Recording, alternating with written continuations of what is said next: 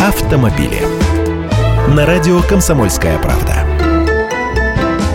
Здравствуйте, я Андрей Гречаник. Как вы думаете, откуда наши автомобилисты добывают информацию при выборе машины? В автомобильных журналах? А вот и нет. Точнее, и в них тоже, но уже совсем не так часто. А чаще всего автомобилисты обращаются к отзывам владельцев в интернете. Фактически доверяют мнению других людей, а интернет здесь лишь самый легкий способ ознакомиться с этим мнением.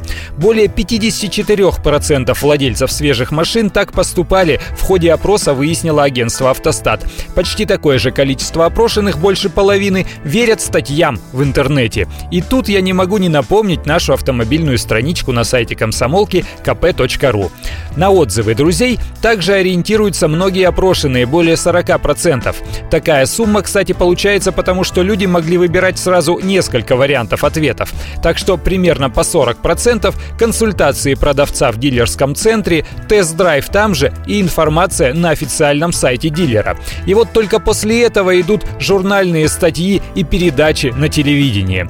То есть можно сделать вывод о том, что доверяют люди больше мнению других людей, а не продавцов или журналистов, а в качестве источника информации предпочитают интернет. И я, например, с этим охотно соглашусь. Компьютеры и мобильные гаджеты всего за несколько последних лет очень сильно изменили наше с вами потребительское поведение, в том числе и при выборе машины.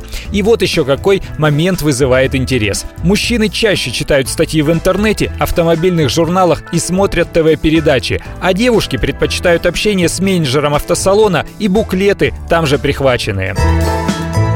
Автомобили.